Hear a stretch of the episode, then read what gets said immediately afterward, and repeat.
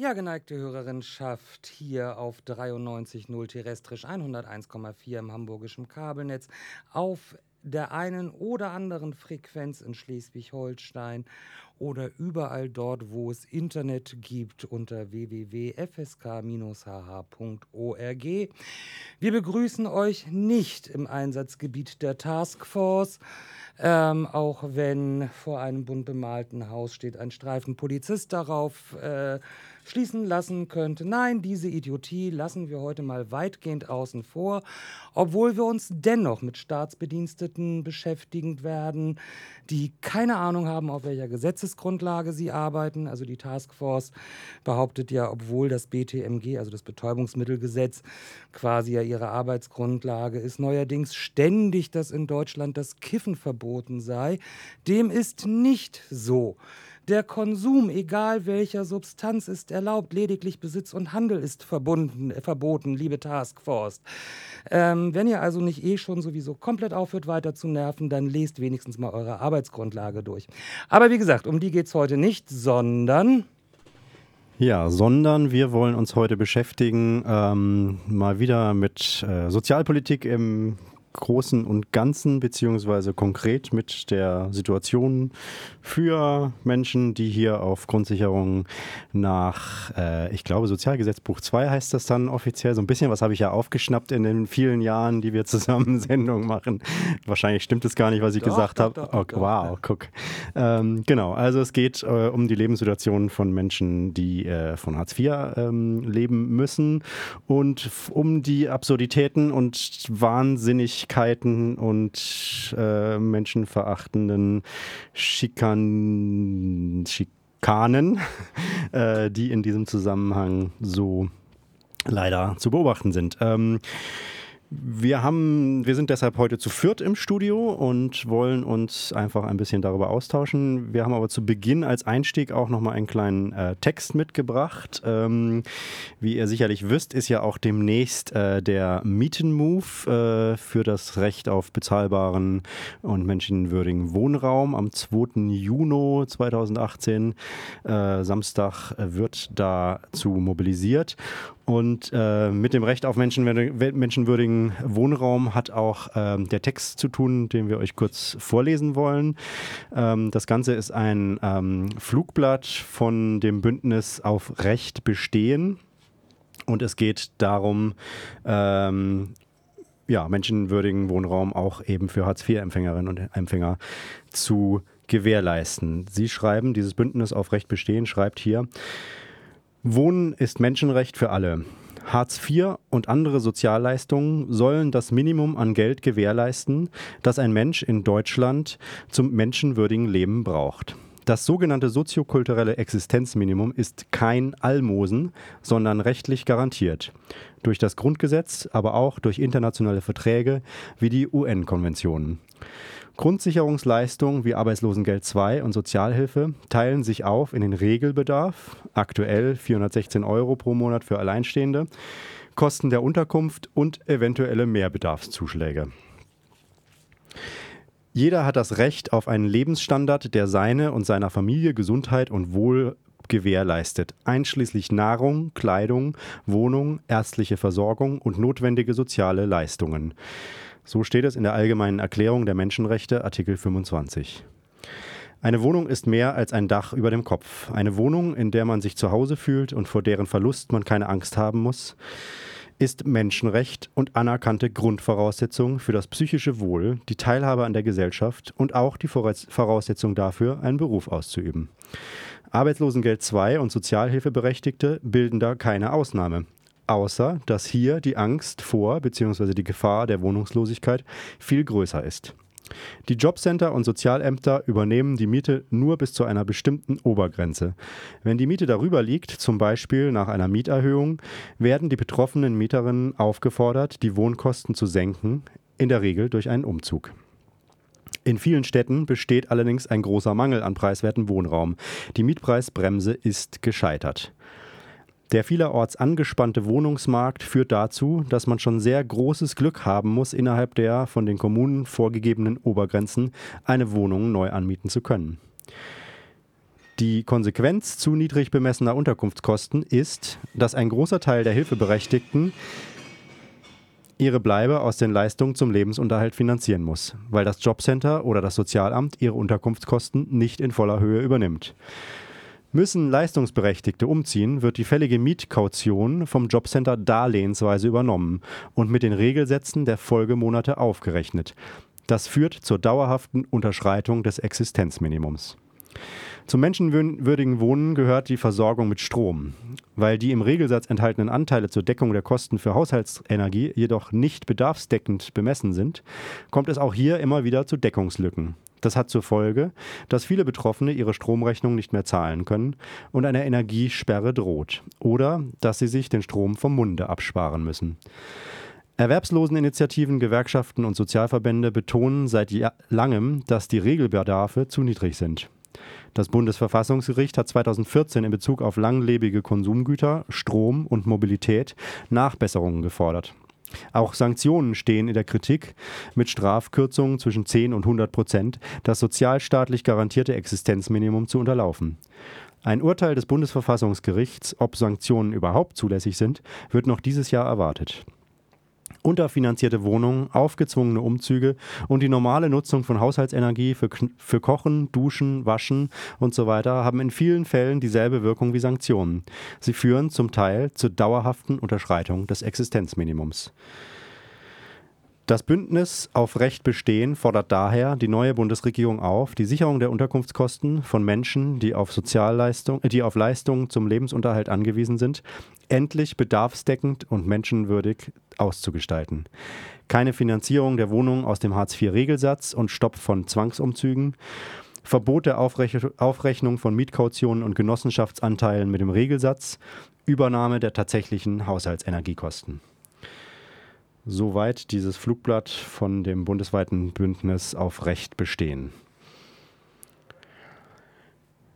Ja, und wir haben jetzt, wie gesagt, wir sind jetzt zu viert im Studio heute hier und haben ähm, unterschiedlich äh, Erfahrungen aus erster Hand mit äh, den zum Teil hier auch in diesem Flugblatt geschilderten Situationen und dachten uns, ähm, das wird eigentlich viel zu selten darüber geredet. Es gab mal eine Zeit, wo es auch viele so Erwerbsloseninitiativen gab und man sich irgendwie gemeinsam zusammengetan hat und äh, sich ausgetauscht hat und einfach ähm, sich konkret unterstützt hat, vielleicht auch beim, bei Behördengängen, aber auch schlicht sozusagen die Tatsache mitzukriegen, dass es anderen Leuten vielleicht ähnlich äh, beschissen geht und dass man sich aber auch wehren kann.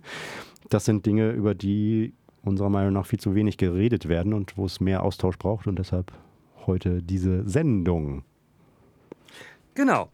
Ähm, wobei wenig ja nicht heißt nicht, ähm, weswegen also auch an dieser Stelle durchaus nochmal auf, das ist mir jetzt ein bisschen unangenehm, ich bin etwas namensschwach, ich glaube St. Pauli gemeinsam und Wilhelmsburg gemeinsam oder St. Pauli solidarisch und Wilhelmsburg solidarisch. Ich weiß es gerade gerade nicht. Ähm, das gucken wir noch im Internet nach. Super, genau. Ähm, beides gibt es zum Beispiel, wo genau solche Austausche äh, stattfinden, aber auch andere Austausche über, ich weiß nicht wohin mit meinem Kind am Dienstag. Ähm, dafür habe ich noch ganz viel Baklava übrig oder so.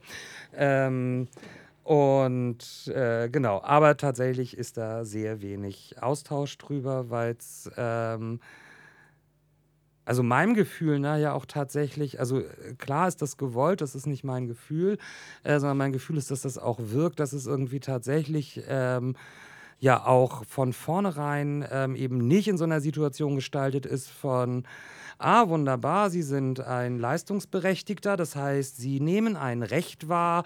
Wir heißen Sie in unserer Rechtsumsetzungszentrale herzlich willkommen.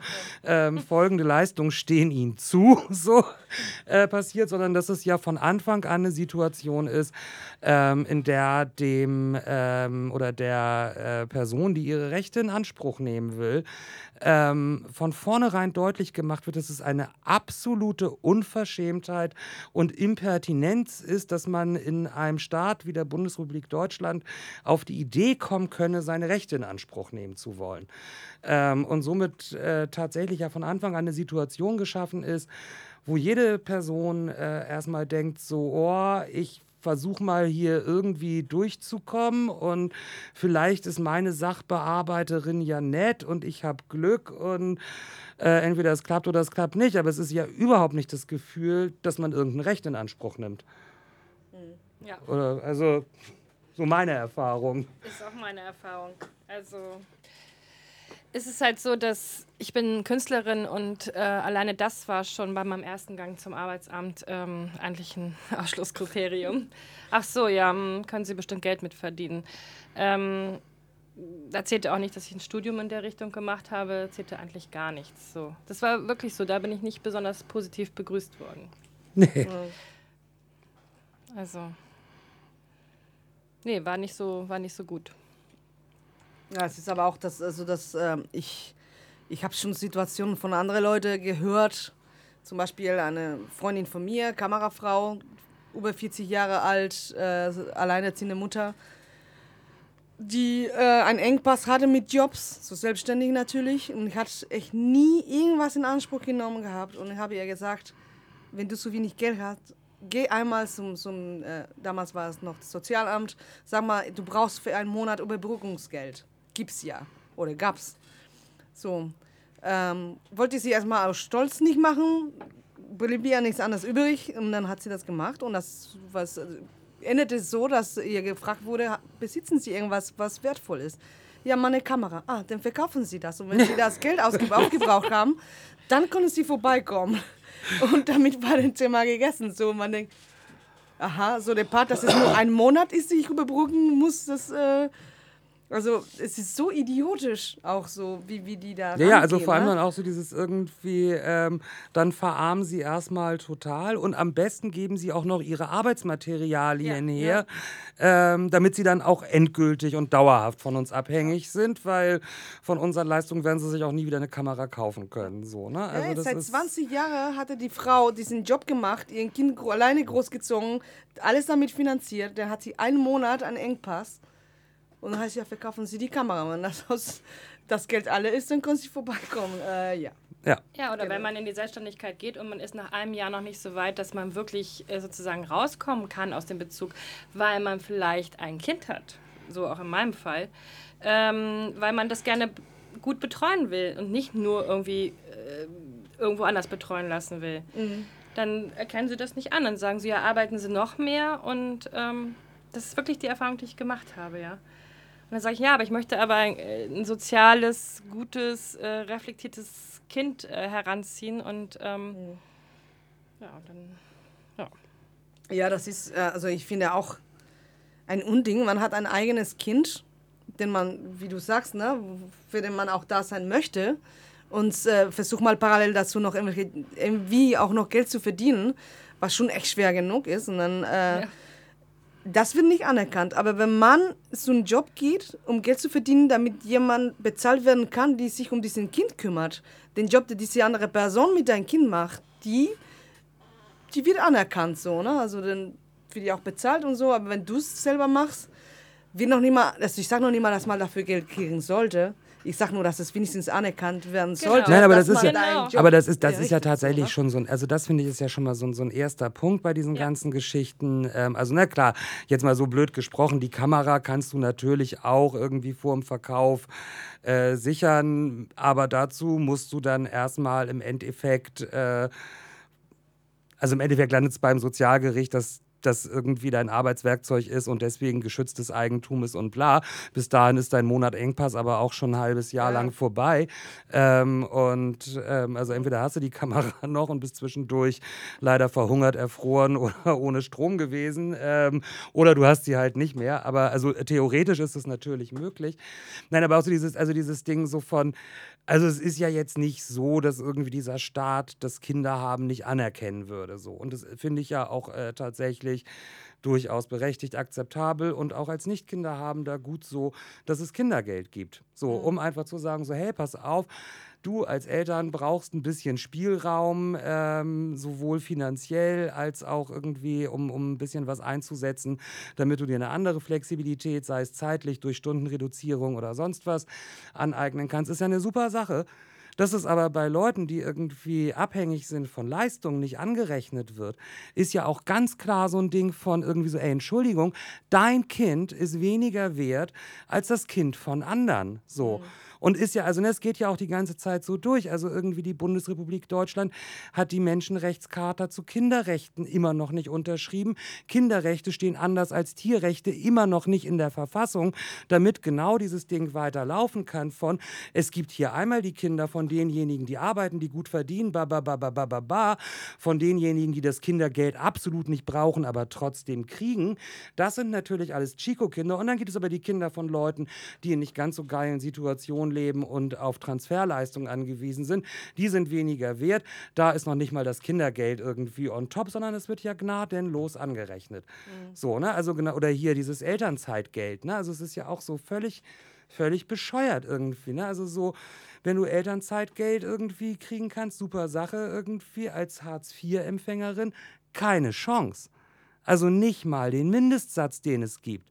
So, als Hartz-IV-Empfängerin sollst du dir keine Zeit für dein Kind nehmen. So, da gibt es kein Pfennig Elterngeld, beziehungsweise es wird dir gleich wieder angerechnet. So, und irgendwie, das ist echt so ein Ding so von so, ja, das hat hier so mit irgendwie Menschenwürde, Gleichheitsgrundsatz, einfach schon mal ganz einfach von der Konzeption her überhaupt nichts zu tun mehr so, ne? Also dieses irgendwie und dann dieses, also was weiß ich nicht, was, also diese, diese abgestuften Sätze für Kinder, ne? das ist immer diesem, diesem 416 Euro Regelsatz, ja, für alleinstehende Personen so. Dein Partner, deine Partnerin kriegt dann irgendwie schon mal 100 Euro weniger und dein Kind irgendwie kurz vor der Pubertät soll mit 237 Euro auskommen. Also bitte, so was ist, also und wie gesagt, das Kindergeld ist nicht on top, sondern das wird abgezogen.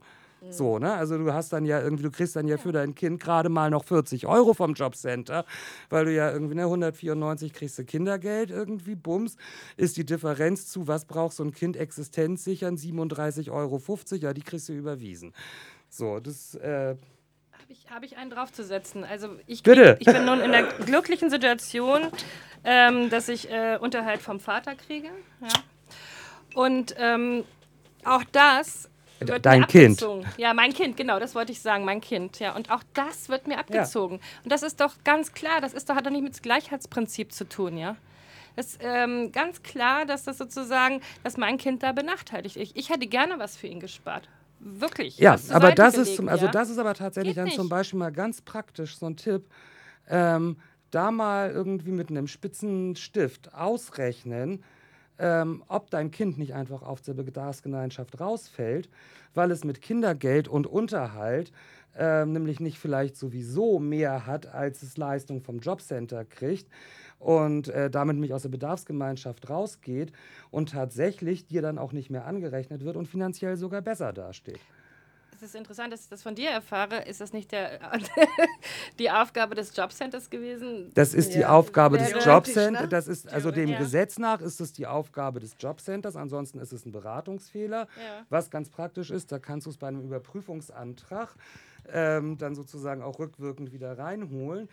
Ähm, das Geld. Äh, aber nein, also das Jobcenter oder die Jobcenter-Mitarbeiterinnen sind angewiesen, rechtswidrig zu beraten durch die Fachanweisung. Also Hamburg hat ja das tolle Transparenzgesetz. Mhm. Da kann man sich mal die Fachanweisung angucken, wenn Mensch das denn möchte und mal gucken zwischen, was steht im Gesetz und wie ist die hamburgische Fachanweisung. Und recht häufig ist die hamburgische Fachanweisung, beraten Sie rechtswidrig, wird schon keiner merken und wenn doch, egal, dann berichtigen wir es halt hinterher wieder. Und insofern erfährst du natürlich vom Jobcenter nicht und wenn du es versuchst, wird das Jobcenter alles versuchen, dein Kind in der Bedarfsgemeinschaft drinne zu behalten, ähm, was es natürlich nicht darf. Mhm. Aber gerade bei, gerade bei Leuten, die Unterhalt kriegen, ist es total sinnvoll, sich mal auszurechnen, ob das Kind aus der Bedarfsgemeinschaft rauszunehmen nicht deutlich sinnvoller ist, als es drinnen zu lassen. Ich habe ein halbes Jahr mit meiner Tochter versucht, sie aus der Bedarfsgemeinschaft rauszukriegen, weil sie hat ja gearbeitet, hat 800 Euro im Monat gehabt, hat gesagt, ich will nichts mit dem Jobcenter zu tun haben, weil die war zweimal da, als sie volljährig geworden ist. Zweimal ist sie heulend da rausgekommen. Mhm. Und sie wollte da nie wieder hin. So. Und dann hat sie sich einfach einen Job, anstatt irgendwie zu studieren oder so, hat sie gesagt, erstmal einen Job, ich habe die Nase voll. Und äh, hat ein halbes Jahr gedauert, bis sie aus dieser Bedarfsgemeinschaft raus ist. Und zwar indem sie wurde immer wieder von ihrer Sachbearbeiterin eingeladen und äh, sie hat immer gesagt, ich will da nicht hin, ich will ja nichts. Ich will Ja. einfach raus aus der Bedarfsgemeinschaft. Und dann wurde sie immer und immer wieder eingeladen und irgendwann äh, hat, hat sie einfach nicht mehr geantwortet. Ja. Und irgendwann war sie draußen. Genau, raussanktioniert, ja. Das Halbes- geht allerdings ja. dummerweise nur bei volljährigen Kindern. Bei Ja, minderjährigen genau, Kindern genau. klappt das leider Aber, nicht. Und, und trotzdem ein halbes Jahr, du sagst, okay, ich will es nicht haben, hallo, raus, ich will nichts mit zu tun haben. Nee, das geht nicht, weil sie haben ein Recht auf die 20 Euro oder sowas, die sie, nachdem sie mich ganz viel anderes natürlich abgezogen haben, blieben für sie Ja, noch klar. 20 Euro.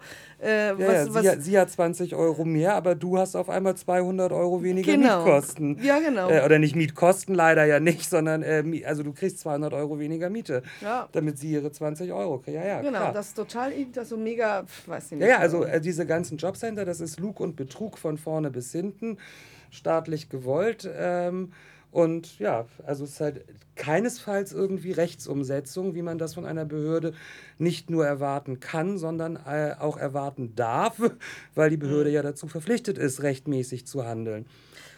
Nicht aber das Jobcenter. Das, das Ding ist, was mich tierisch mega ultra sauer macht, ist, es wird ständig geredet über, ist das genug Geld, ist das nicht genug Geld oder das kann man immer so oder so sehen. Ich persönlich brauche nicht viel zum Leben und komme mit das, was ich habe, immer klar. Was mich tierisch ankotzt, ist, wenn es dir irgendwas zusteht und irgendeine Person Jobs eigentlich sein sollte, dir das zu geben, was dir zusteht. Nicht mehr und nicht weniger. Wieso bestehen diese ganzen Besuche beim Jobcenter einfach nur darum zu gucken, wo will der mich jetzt gerade verarschen so.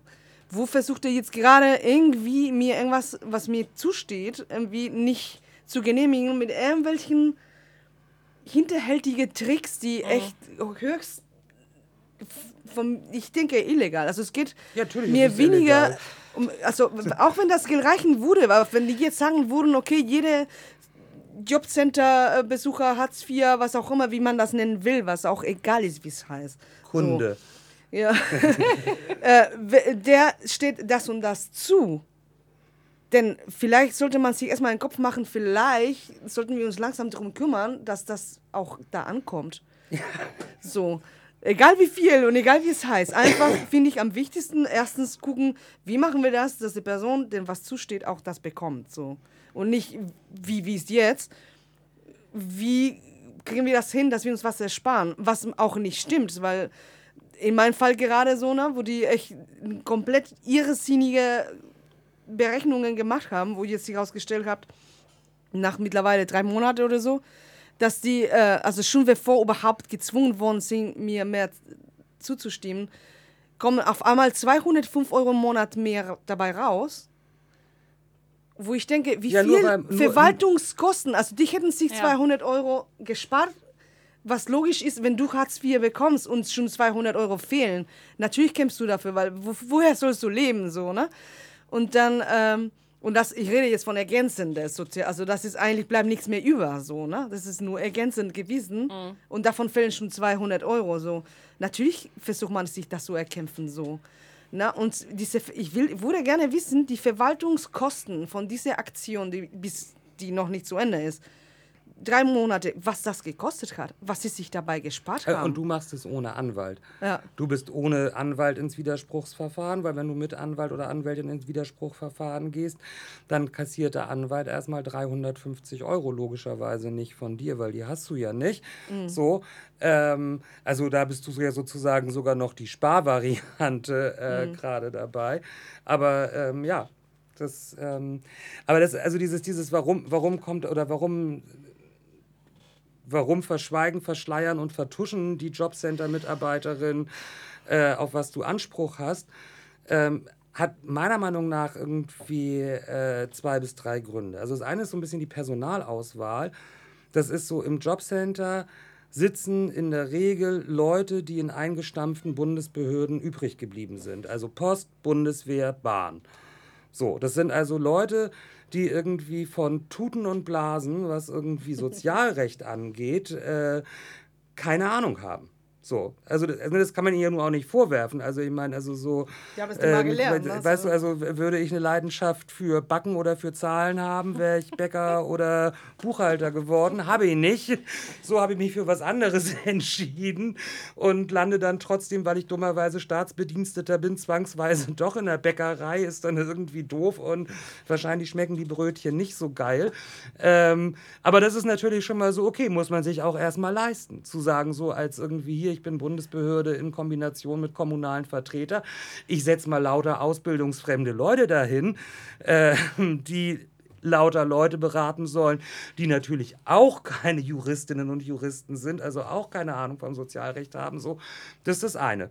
Das andere ist, dass natürlich sozusagen, um irgendwie halbwegs behaupten zu können, man würde fachlich qualifiziert arbeiten, stellen die Jobcenter ja wie blöde Sozialarbeiterinnen und Sozialarbeiter ein, zu relativ schlechten Konditionen und vor allem mit einer einjährigen Befristung. Mhm. Und erst nachdem sie dreimal einen befristeten Vertrag durchhaben, kriegen sie eine Festanstellung. Das heißt, als Mitarbeiter des Jobcenters sitzt du entweder damit, ähm, ich habe einen verdammt guten Vertrag mit dem Staat geschlossen, damals bei der Deutschen Bahn. Ähm, und es ist relativ egal. Also natürlich irgendwie muss schon zur Arbeit erscheinen und irgendwas tun so. Aber was ich tue, ist erstmal relativ egal so. Ähm, die andere Hälfte der Mitarbeiter sitzt da und denkt so irgendwie, ich muss meinem Arbeitgeber gefallen, weil ich ansonsten keine Vertragsverlängerung kriege. Und nach nur einem Jahr Arbeit ja auch nur einen kekslang Anspruch auf Arbeitslosengeld habe, äh, Arbeitslosengeld 1 habe und dann ja selber beim Jobcenter lande als Bezieherin. So. Also sehe ich natürlich zu, dass ich eine Vertragsverlängerung und noch eine Vertragsverlängerung kriege. Und wenn ich drei Jahre lang ähm, hier den Sozialpolitikern in den Arsch gekrochen bin und ihre Ausgrenzungspolitik mit umgesetzt habe, dann bin ich auch rundgeschliffen. Also dann ist von mir auch nicht mehr zu erwarten, dass ich sagen kann, so hier komm, da kriegen wir aber nochmal und da legen wir nochmal eine Schippe drauf drauf und warum hast du den Mehrbedarf nicht so? Ähm, so, das sind also einmal sozusagen auf Mitarbeiterinnenseite die Gründe, äh, meiner Meinung nach. Und das andere sind eben, wie gesagt, diese Fachanweisung, wo, also es lohnt sich wirklich, sich diese Fachanweisung irgendwie auf hamburg.de mal anzugucken. Das dauert ein bisschen, bis man sie gefunden hat. Aber das ist wirklich, die Sozialbehörde der Stadt Hamburg fordert die Mitarbeiterinnen und Mitarbeiter, also ihre Mitarbeiterinnen und Mitarbeiter, dazu auf, rechtswidrig zu handeln, um Geld zu sparen. Mhm. So, was will man da erwarten? Ja, irgendwie Musik anmachen zwischendurch. Ja, ich wollte noch einwerfen, das kommt davon, wenn die Sozialdemokratie regiert. Ähm, etwas ähm, ähm, unkonstruktiv, aber ja, Musik ist ein wesentlich konstruktiverer Vorschlag. Ich suche da mal was raus. Ich sag mal so, Sozialdemokratie, Musik, Musik immer besser. Nicht immer. Es gibt auch Musik, die schlimmer ist als die SPD, das stimmt.